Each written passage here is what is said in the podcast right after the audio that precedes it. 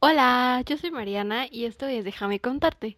La verdad es que este episodio está como, por así decirlo, haciendo un match de unas ideas que yo ya tenía, junto con un poco de retroalimentación que recibí de mis Little Sheets. Eh, por si no saben, los Little Sheets somos el fandom del podcast de Fabrosco y de Sophie Berta, que se llama Perdón por el Spanglish. Entonces, si no lo conocen, se los recomiendo mucho. La verdad es que está muy bueno. Es una temática totalmente distinta a la de este podcast pero 100% recomendado. De hecho, puedo decir que ellas son mi inspiración para poder crear ese tipo de contenido. Y bueno, como les decía, este episodio va a ser match con unas ideas que yo ya tenía. En realidad, como ustedes saben, o bueno, en realidad tal vez no lo sepan, porque, bueno, dejaré de ser tan enredosa con lo que estoy diciendo. Para la gente de Spotify, en YouTube también habemos el canal de podcast, pero desde el sábado pasado empecé a crear contenido en formato de video. Estos son videos que van a estar apareciendo el sábado de cada mes en YouTube, por si quieren ir a checarlos. Básicamente van a ser study vlogs que pueden complementar o no tanto el episodio del podcast de cada 15 días y con eso me refiero a que, por ejemplo, el primer estudio blog que subí es acerca de mi organización para regresar a la facultad y no tiene nada que ver con el episodio de esta semana, ni mucho menos con el de hace 15 días. Entonces, pues no tiene nada que ver, pero pues igual eh, no sé, en algún episodio pues, se necesite una mayor profundización, sobre todo de lo visual, por si quieren ir a checar. Y después de ese anuncio dominical, que también ahí viene otro, no se olviden que tenemos canal de Telegram. Soy muy despistada y olvidé la semana pasada colocarlo en la cajita de información. Pero pues en este episodio se los voy a dejar en la cajita de información de YouTube. En Spotify trataré de dejarlo en la descripción. Eh, ténganme paciencia, soy nueva con esto, así que no sé si se pueda, pero trataré de hacerlo. No tenemos una red social tal cual del podcast y sé que eso está mal.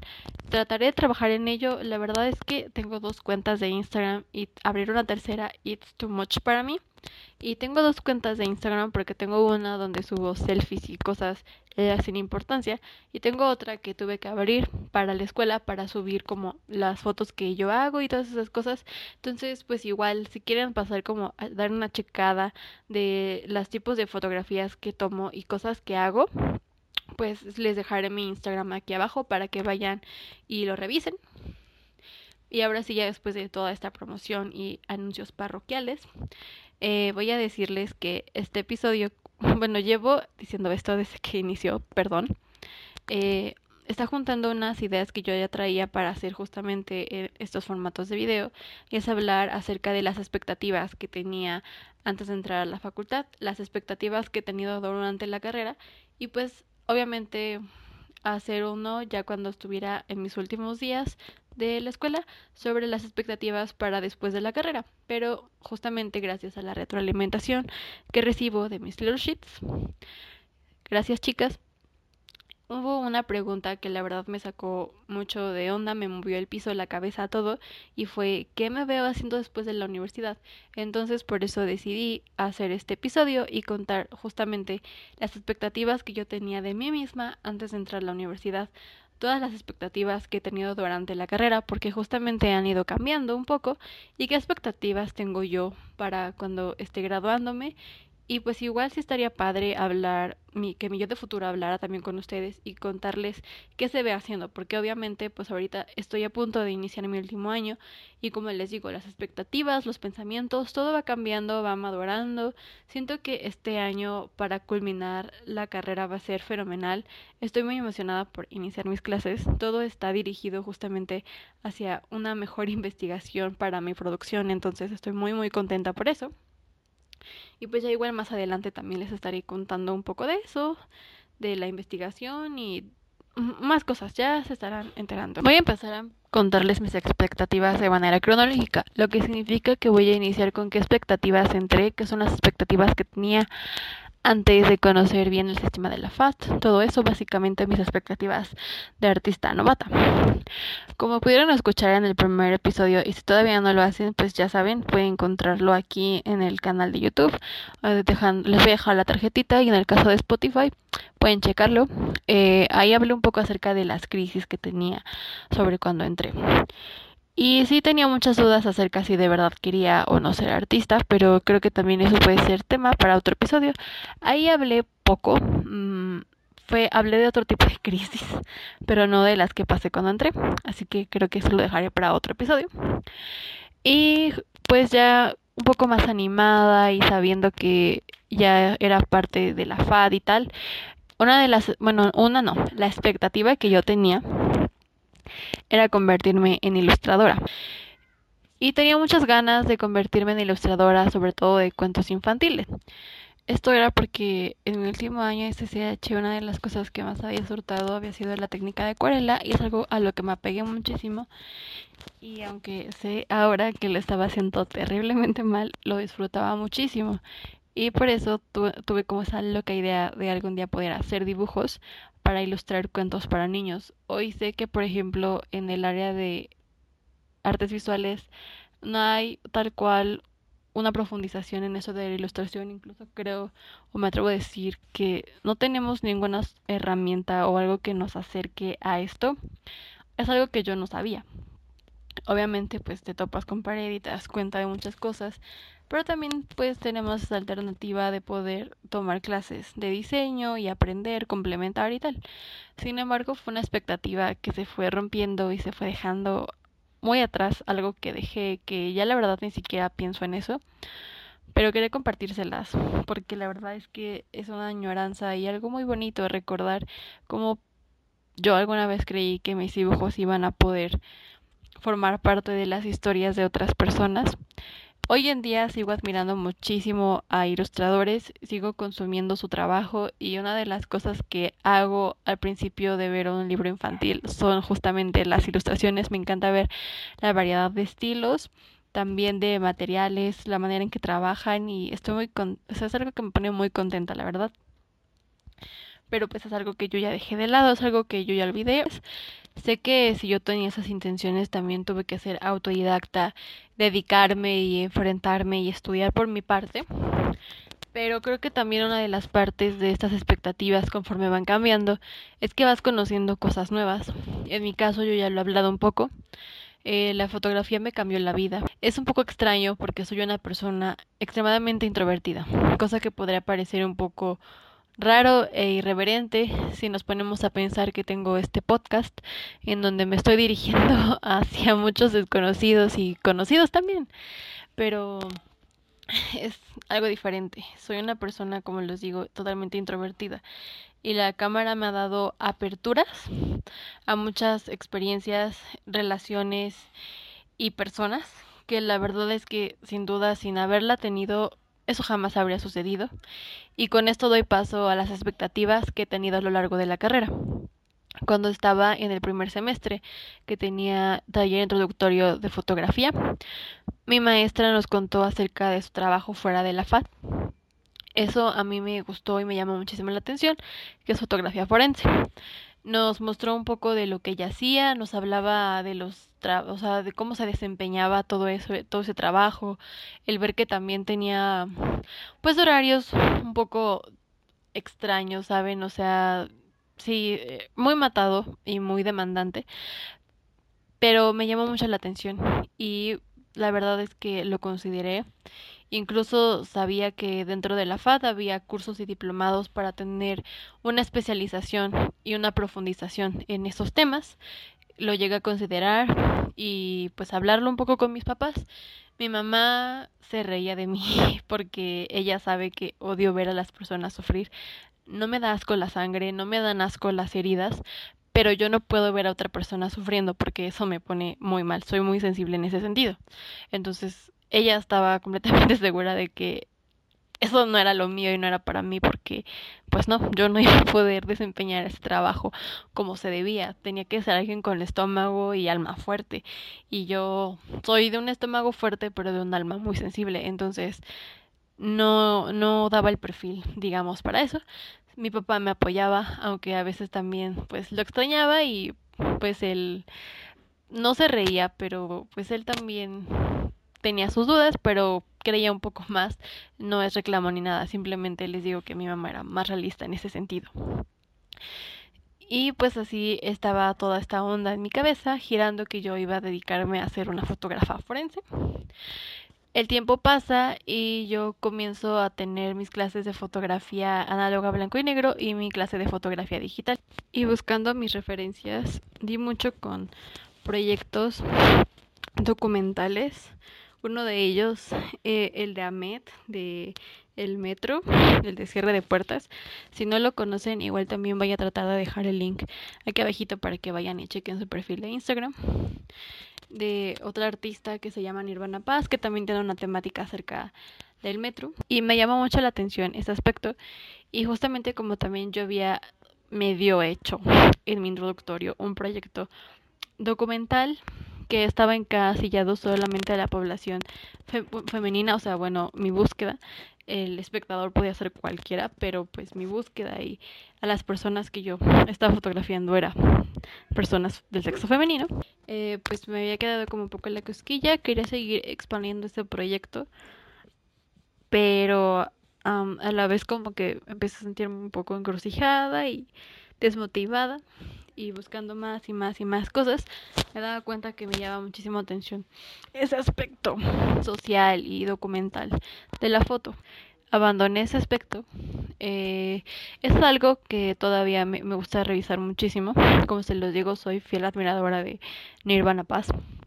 También hay otra eh, artista que también se dedica al medio fotográfico, que es Beatriz Dubois, que hace cosas muy interesantes, documentales, pero está chido porque trabaja en lo documental, pero de alguna manera también lo hace a través de la introspección. Entonces trabaja mucho con cosas de ella misma desde su casa y está muy padre. También les recomiendo que revisen su trabajo. Su obra plástica es muy bonita, es bueno, a mí me parece muy bonita y también es es que no sé, no no hay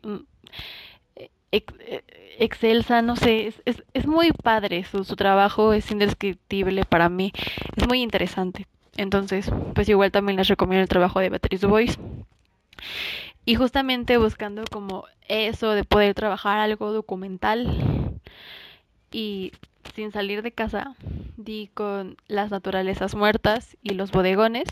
Fue totalmente por accidente, experimentación. Yo tuve una idea ahí de un proyecto hablando acerca de los trastornos alimenticios basados en mi experiencia.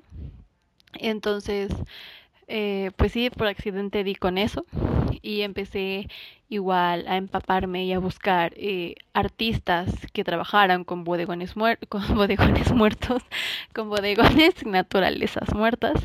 Y me empecé a empapar mucho y yo ya me veía acá siendo una persona innovadora en ese aspecto y que trabajaba y que se fuera mi lenguaje y una cosa que me distinguiera de los demás y trataba de que todos mis trabajos y todos mis ejercicios fueran encaminados y proyectados hacia eso. Y comencé como que de alguna manera a obsesionarme y mis expectativas eran esas, convertirme en una persona que trabajara con bodegones, que trabajara acerca de eh, justamente temas totalmente míos, documentando experiencias, pensamientos, situaciones que tuviera yo guardadas y trabajarlas a través de esos, eh, los bodegones y naturalezas muertas. Y así pues era yo mi razón de vida y tal y todo. Sin embargo, cuando estaba terminando mi último semestre de fotografía digital, o sea, cuarto semestre de la carrera, eh, pasé por muchas situaciones que me alejaron un poco de la creación eh, y buscando salidas y experimentando y, tratando de también crear, no sé, como como ser lo más sencilla posible de alguna manera con el collage. Y me gustó mucho, obviamente no lo supe trabajar eh, bien, para nada, eh, lo veo ahora y me da risa, la verdad. Y me quedé también con esa cosquilla de querer intentarlo eh, y luego llega quinto semestre, que es fotografía experimental, y ahí la producción, como lo decía el nombre de la materia, muy experimental, trabajar con distintos medios de distintas maneras, eh, buscar, encontrarme, darme cuenta, o sea, yo igual quería seguir trabajando con naturalezas muertas, collage, eh, eh, toparme de bruces contra mis propios pensamientos, darme cuenta que no estaba sabiendo trabajar lo que pensaba, que tenía muchas ideas y hablaba mucho de ellas, pero ejecutándolas no era tan buena. Y pues de ahí también crecí mucho como artista porque encontré mi proceso creativo, lo cual eso siempre voy a agradecer y me encanta. Y también aprendí muchísimas cosas de todo lo negativo que puedo decir que resultó para mí ese semestre y no por la maestra y no por el temario, no por mis compañeros, totalmente por mí, porque fracasé, debo admitirlo. Pero de todo ese fracaso y de todo ese tropiezo aprendí mucho. Entonces, eso es algo que deben saber, no se desanimen. Si las cosas no salen a la primera como ustedes se lo imaginan, poco a poco irán encontrando su propio camino, que es lo que yo he estado tratando de hacer. A veces me frustro mucho porque soy una persona que no sigue una sola línea, que todo el tiempo está cambiando conforme sus intereses, sus pensamientos, lo que va viviendo y eso a veces me hace sentir que no he hecho nada, que todo lo que he hecho son solo proyectos escolares y realmente no hay algo en donde ahondar o atar cabos. Pero bueno, eso ya se verá después. Y ya en sexto semestre justamente me di cuenta que la investigación detrás de la producción es algo que me gusta mucho, pero que también hay aspectos que me cuestan muchísimo trabajo, sobre todo como por ejemplo las materias teóricas filosóficas, en plan leer a Hegel o a Kant y todo eso. Eh, sale de mi comprensión porque no tengo buenas bases, nunca tuve unas clases buenas de filosofía en bachillerato y saltar así tan enormemente en la facultad a leer a esas personas, para mí ha sido terrible porque no puedo, pero fuera de eso, sé que hay otros aspectos y campos dentro de la investigación artística y me llama mucho la atención. Sé que es algo que sí me gustaría ejercer y creo que esas son mis expectativas del presente, dedicarme a la investigación artística. Todavía no sé cómo voy a llevar a cabo eso, a quién acercarme, cómo poder mejorar y tal, pero sé que, bueno, al menos esas son mis expectativas ahorita.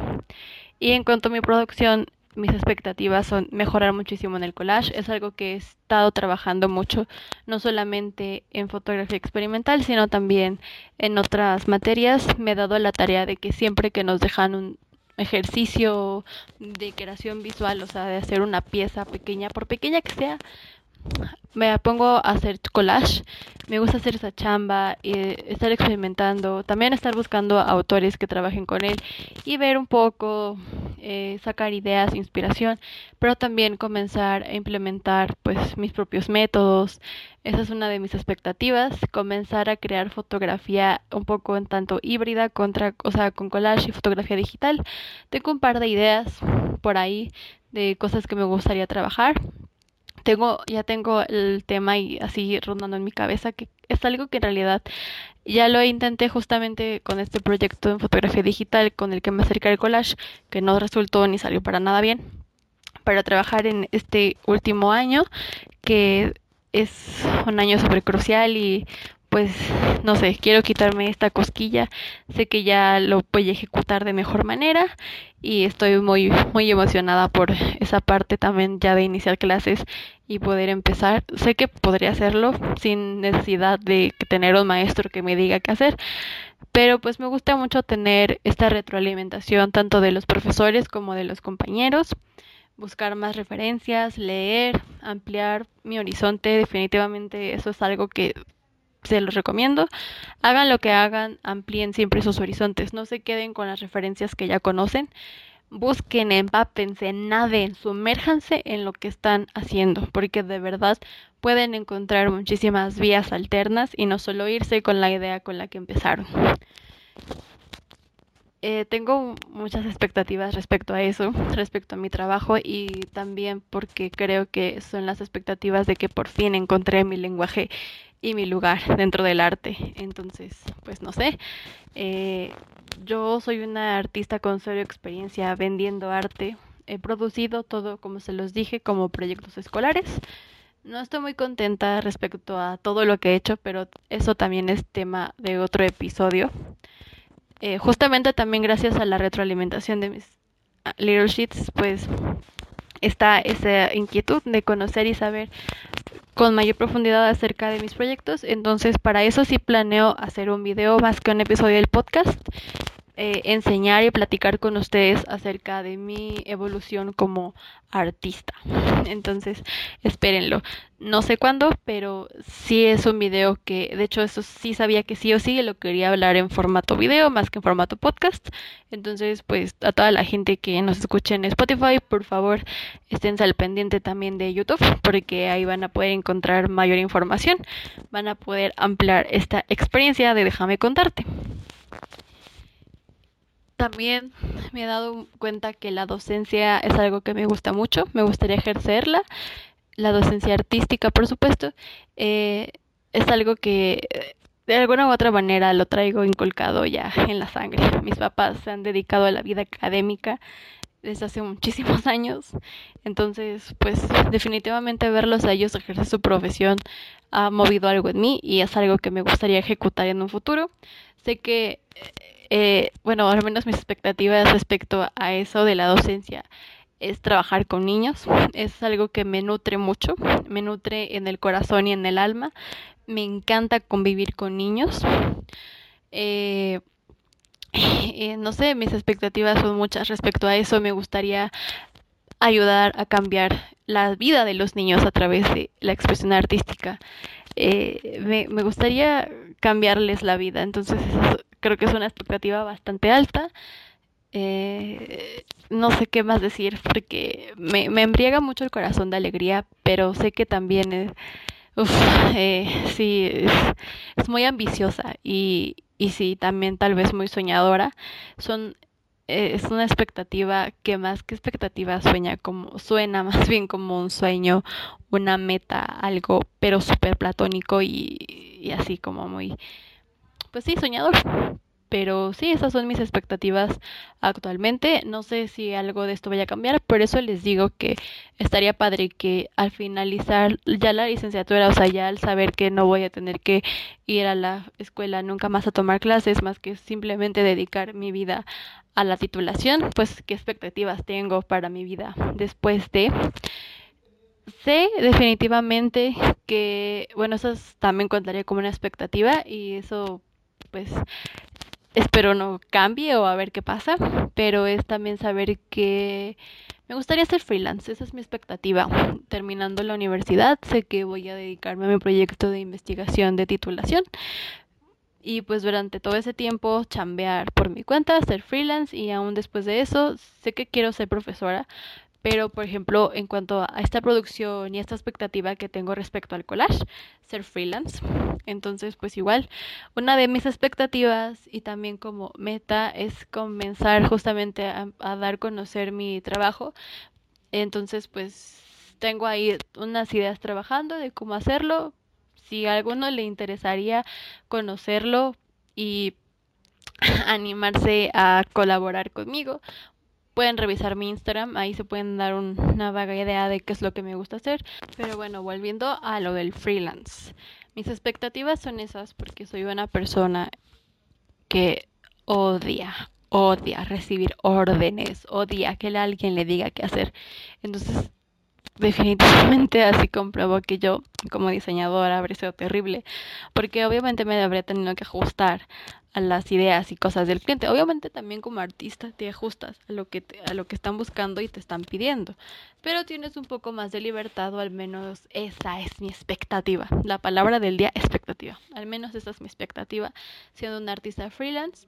Tengo muy poca experiencia, casi no conozco artistas visuales que se dediquen a ser freelance o, o, más bien que lo compartan en las redes. La única referencia que se me viene a la cabeza es Mar Maremoto, que es una, ella es ilustradora, estudió justamente artes visuales, ella no es diseñadora, es artista visual. Es la única referencia que tengo, justamente todo el contenido que yo consumo en YouTube, por ejemplo, respecto a los estudios blogs y producción y tal, siempre suelen ser diseñadores. Bueno, no suelen, son diseñadores. Eh, otras personas que sigo que están contando, por ejemplo, eh, se llama Yuyu. Su canal se llama Soy Yuyu. Esa chica, mis respetos y muchísima admiración. Ella es diseñadora gráfica. Es de la ciudad de Monterrey y ella ha compartido toda esta experiencia universitaria de cómo es estudiar diseño gráfico.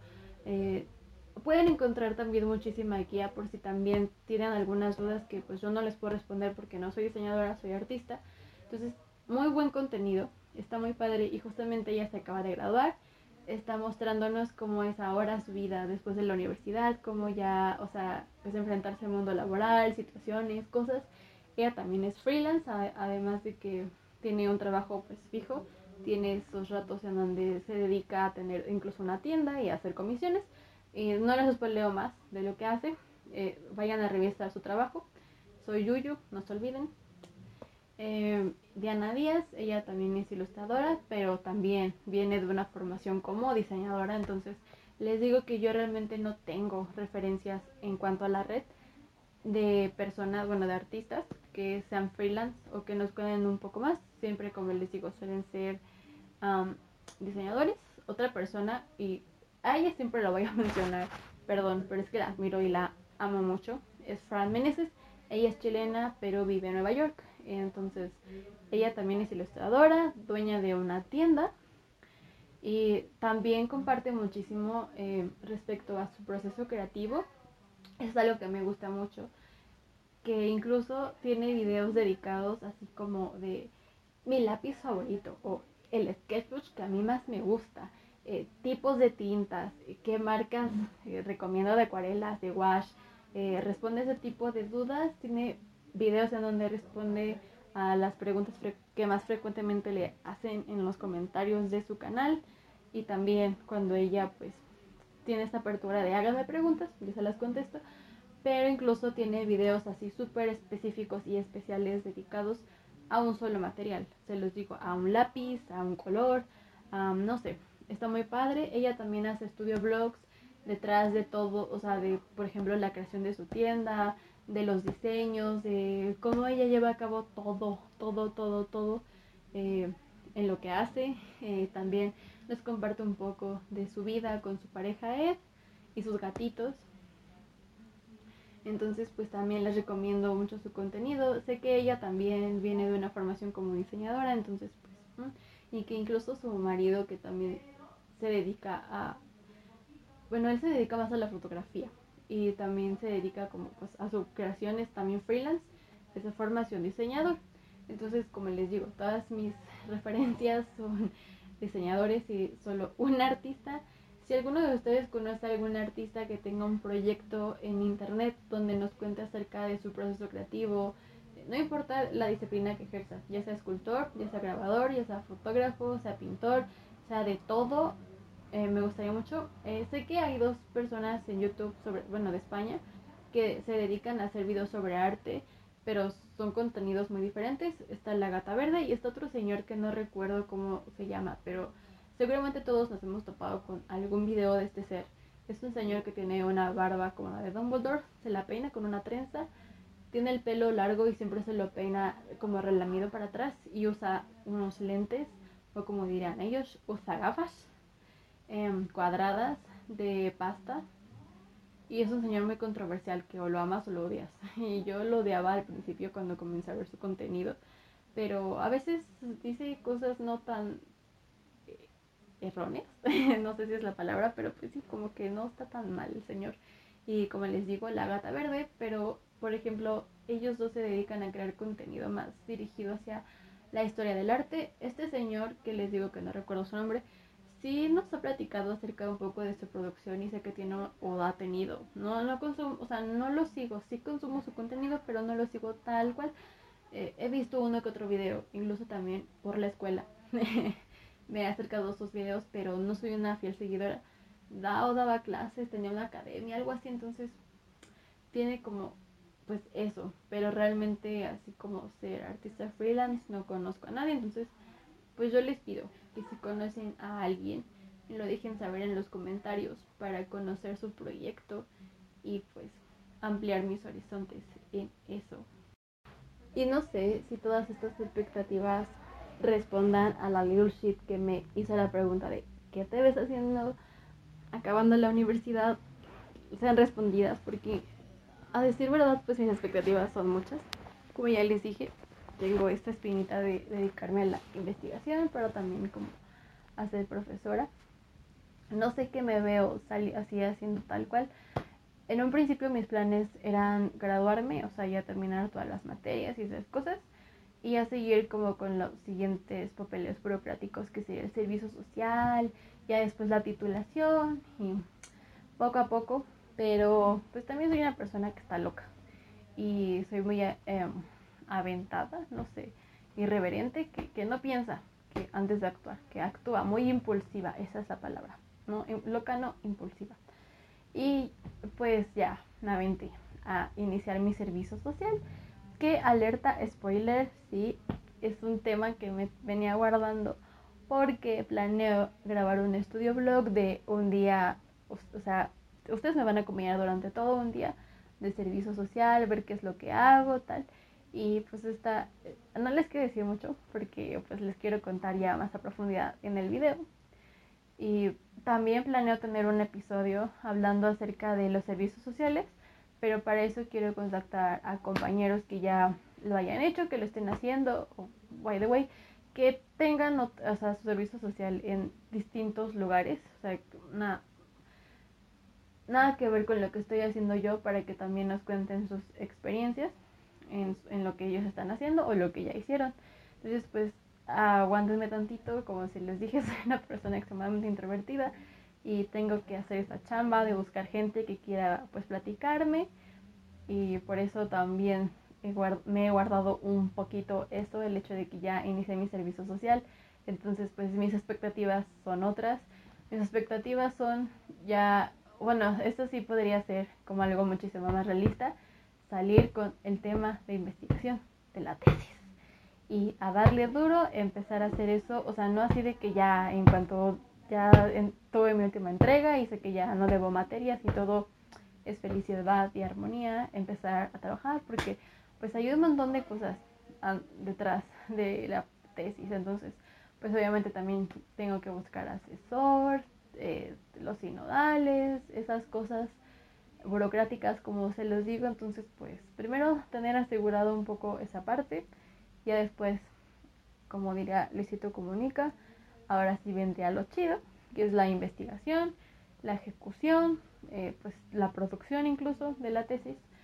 Una expectativa a largo plazo, que es muy largo plazo, es hacer una maestría. Me gustaría estudiar una maestría en la Universidad Veracruzana. Sé que tienen un programa muy bueno de fotografía. Y pues ahí les va otra recomendación. Hay una artista que no recuerdo su nombre. Ella habla acerca, bueno, ella es de Veracruz, es de Jalapa específicamente, y habla también acerca de ser artista visual, pero su contenido también es muy diferente uh, respecto, ella no nos comparte mucho como a su producción, sino nos habla también de la parte histórica. Como les decía, pues trabaja esta parte poco más, o sea, las técnicas, explicándolas de qué se tratan, incluso hace demostraciones de ella ejecutando esas técnicas. También habla acerca de cómo se estudiar artes en México, pero explora, o sea, como que em, ella sí se ha puesto a analizar distintos planes de estudio y tal, entonces igual estaría chido que pues pasaran a verla. Que por ejemplo cuando hace estos videos en donde muestra las técnicas y tal, es algo que ya ha probado anteriormente. No lo hace tanto en plan como DIY o así, es más como para ver como en ejecución, pues sí, ya así como saber cómo se lleva a cabo la técnica. Igual ya no lo estoy explicando bien, pero pues igual, dense una vuelta por su canal eh, para que vayan y también, pues si quieren conocer, por ejemplo, mm, de la fotografía más allá de solamente una cámara, ella también es buen ejemplo. Ella es una persona que se dedica a la fotografía, entonces también, ah, incluso también tiene videos en donde explica cómo hacer un portafolio de, de trabajo, una carpeta de obra, currículums, entonces pues estaría chido que se dieran una vuelta porque es una persona bastante profesional y con experiencia en el tema. Entonces, bueno, como les decía, volviendo un poco atrás antes de hablar de otra referencia. la expectativa, o más bien esa sí la veo más como una meta a largo plazo, es hacer una maestría. Pero pues también, eh, no sé, eso puede cambiar, no sé, eh, sí. sé que también tengo muchas ganas de seguir aprendiendo. Por ejemplo, quiero tomar un curso de joyería. Eso es una espinita que siempre quise. Desafortunadamente nunca pude tomarlo en el plan de estudios de la FAT por circunstancias. Eh, tuve dos pequeños acercamientos, pero pues me gustaría ahondar más, aprender pues esta producción y pues de alguna manera también fusionarla. He tenido algunas ideas respecto a la fotografía y joyería y no me gustaría que se quedaran como ideas vagas en mi cabeza, sino ejecutarlas. También eh, me gustaría muchísimo seguir ahondando en esta onda de la historia del arte, que es una parte de mi carrera que disfruto y me gusta mucho. Entonces, pues igual también me gustaría pues tener una mayor cobertura de los temas, conocimiento, exploración, tal. Entonces, pues igual me gustaría ahondar más en eso. Mis expectativas como artista justamente, pues sí, ser freelance. No sé si, o sea, así como decir un artista freelance que va a vivir solamente de su producción y se va a volver millonaria y va a cambiar su vida, porque no, no tengo esas expectativas. Creo que esto sí lo puedo meter más como una expectativa que como una meta, porque todavía no sé cómo lograrlo. Una de mis expectativas es poder crear o poder trabajar en un colectivo de artistas, tener un, un lugar de producción, pero también que sirva pues para la investigación para las reuniones, eh, sí trabajar y cubrir muchísimos aspectos de las artes, en cuanto, por ejemplo, como la curaduría y masografía o, pues sí, o sea, no, sé, son cosas muy, muy altas, por eso sí lo veo más como una expectativa. No sé, me gustaría muchísimo que ese proyecto eh, fuera una, una meta eh, a largo plazo, pero también que se realizara en compañía de personas con las que me gusta su manera de trabajar, no solo su trabajo y, pero también que me haga, o sea, que me haga sentir segura y bien su compañía. Por ejemplo, mis amigas, si están escuchando esto, eh, puede ser una indirecta, pero no, espero que lo vean más como una invitación a que lo piensen. Nunca he hablado de esto con nadie, pero sí, es algo que me gustaría muchísimo poder crear un espacio de creación. Expectativa porque, como les dije, nunca lo he hablado, entonces es la primera vez que lo admito abiertamente, en voz alta. Así que no sé, son muchas ideas y muchas cosas, pero realmente no sé qué va a ser de mi vida después de la universidad. Y también por un tanto va en la dirección de este podcast, poder crecer como artista y como persona, como profesionista, eh, y ver pues justamente esta evolución de mí. Y también de alguna u otra manera tener un qué hacer, ¿saben? Eh, en realidad este podcast iba a ver su salida y su nacimiento hasta que yo terminara la carrera y poderme, no entretener, sino, o sea, no, porque esto no es entretener, suena horrible, no. Tener este compromiso de hablar con ustedes, de poder contar, de sacar todas las experiencias que acumulo durante cuatro años y poder servir de guía para alguien que esté interesado y, y no tan, y también para otras personas ¿eh? que no se dedican a las artes, que conozcan nuestro trabajo y que sepan y que amplíen sus horizontes y sus pensamientos acerca de lo que es un artista entonces, pues sí, eh, eso era la expectativa que yo tenía, pero nació justamente prematuramente por toda esta situación de la pandemia, de quererme sentir útil y productiva. Y va a parecer como un poco loco que conforme iba avanzando decía, no, ya no tengo más expectativas y seguía hablando y llegó un momento en donde me pongo a pensar y dije, no, creo que estoy confundiendo la palabra sueño, meta y expectativa eh, me tocó así literalmente echarme un clavado a Google y ver el significado. Eh, una de las cosas que recuerdo haber leído respecto a las expectativas es tener puestas tus esperanzas en algo. Entonces termino un poco confundida, pero definitivamente todo lo que les dije son metas y sueños que, que espero. Eh, Mm, pero también las veo justamente como expectativas porque pues no sé qué vaya a pasar.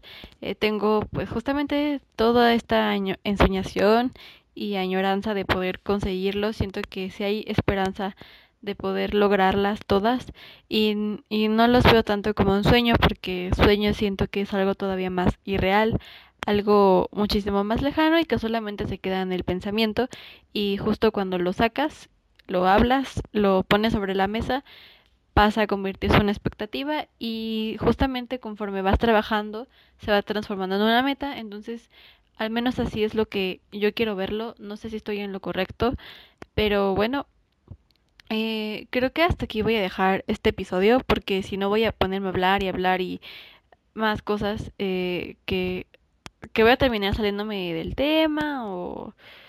Eh, sí, bueno, eso. O sea, voy a empezar a divagar y, y ya en lugar de hablar como de las expectativas y todo eso, voy a empezar a hablar de más cosas. Por favor, no se olviden que nuestra red social eh, oficial del podcast es el canal en Telegram para que vayan, nos visiten y pues ahí yo les voy a subir las referencias de todas las personitas que yo mencioné en el episodio de hoy, también todo lo que he mencionado en los otros dos capítulos anteriores y no se olviden que a partir de este mes de septiembre, cada sábado de mes, o sea, no sé todavía si va a ser cada segundo, cada tercero. Ahorita fue cada el segundo sábado del mes.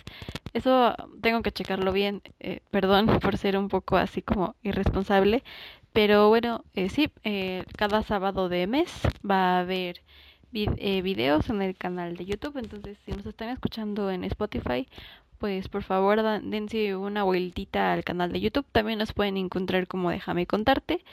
Y nos vemos a la próxima. También eh, justamente en YouTube puedo esperar todos sus comentarios si hay algún tema que quisieran profundizar para un capítulo, que otras cosas también les gustaría escuchar y ver eh, en este proyecto. me despido y nos vemos hasta, bueno, no nos vemos, nos escuchamos hasta la próxima. Adiós.